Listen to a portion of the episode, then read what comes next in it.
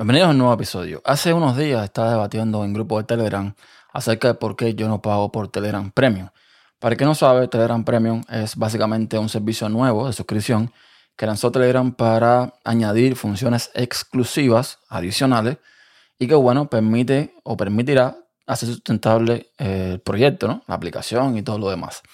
Entre las funcionalidades que están incluidas, para el que no lo sepa, eh, tenemos, por ejemplo, los límites que tengamos duplicados. Es decir, eh, si antes podíamos subir ficheros de 2 GB, ahora vamos a subir ficheros de 4, eh, doble velocidad, o sea, todo lo que tengamos hasta ahora gratis lo tenemos duplicado.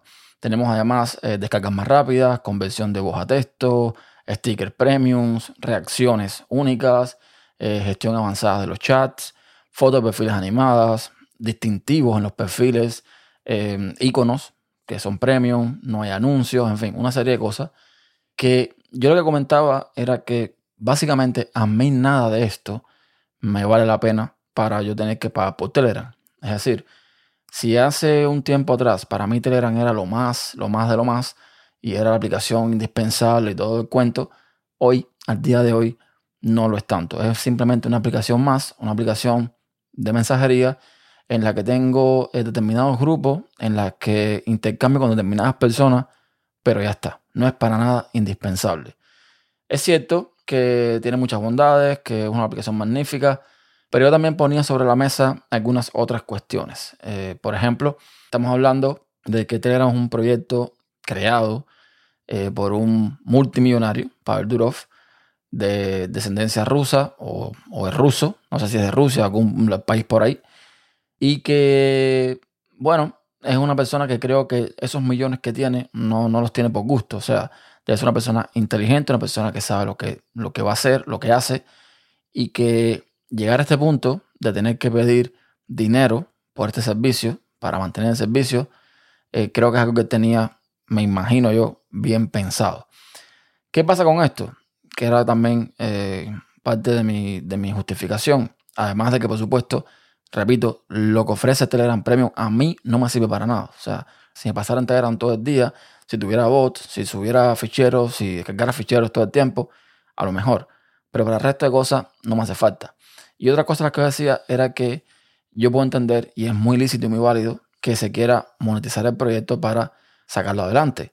El problema que yo le veo a esto es que veo muy poca transparencia por parte de eh, Durov o del proyecto en general.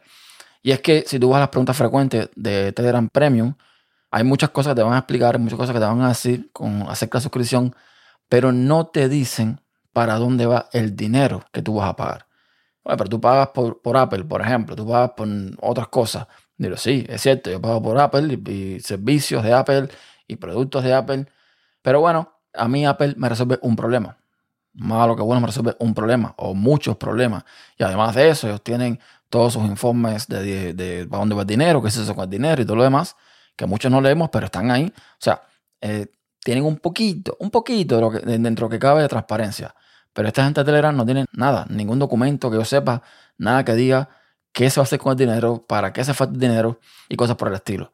Y repito, no es por no darle dinero a Pavel Durov, que ya tiene dinero de sobra, sino porque no veo eh, no sé, una claridad en ese asunto. Recordemos además que la aplicación de Telegram, sí, es open source y todo el cuento, pero el servidor de Telegram, lo que realmente importa, no lo es. Y yo puedo entender que no lo sea porque quieren proteger determinadas cosas, que no quieren hacer públicas para no ser tan vulnerables y todo el cuento. Pero mira, a mí nadie me dice, nadie me puede eh, demostrar que los rusos no estén pagando o financiando Telegram. Eso nadie me lo puede mostrar. ¿Por qué? Porque no hay acceso al código. Porque básicamente no se sabe qué es lo que pasa del lado de los servidores. Entonces, eh, no sé, a mí me gustaría un poco más de transparencia. Pero en resumen, de nuevo, esto no es lo que me preocupa a mí. Esto al final, eh, bueno, se puede pasar por alto. Lo que realmente hace que no pague por Telegram es que no me ofrece nada que a mí me interese pagar por ello. Si mañana yo eh, tuviese que pagar porque verdad me dan algo que me, que me gusta, que me, que me, no sé, se me hace necesario, pues lo voy a hacer. Yo creo que como todo el mundo, yo pagaría por tres cosas. Primero, por eh, un proyecto que me resuelva un problema, eso es obvio. Segundo, por un proyecto que me haga ganar dinero. Dígase, por ejemplo, una aplicación o un dispositivo, lo que sea, que usándolo, pues me permita a mí generar dinero. Y tercero, por un proyecto que simplemente me da placer o lo que sea y simplemente quiero pagar por él. Punto. Sin mucha justificación. El día que Telegram cumpla con una de estas tres características o condiciones, sin duda tendrán mi dinero. Así que eh, ese es el motivo de momento. Y por aquí lo dejo.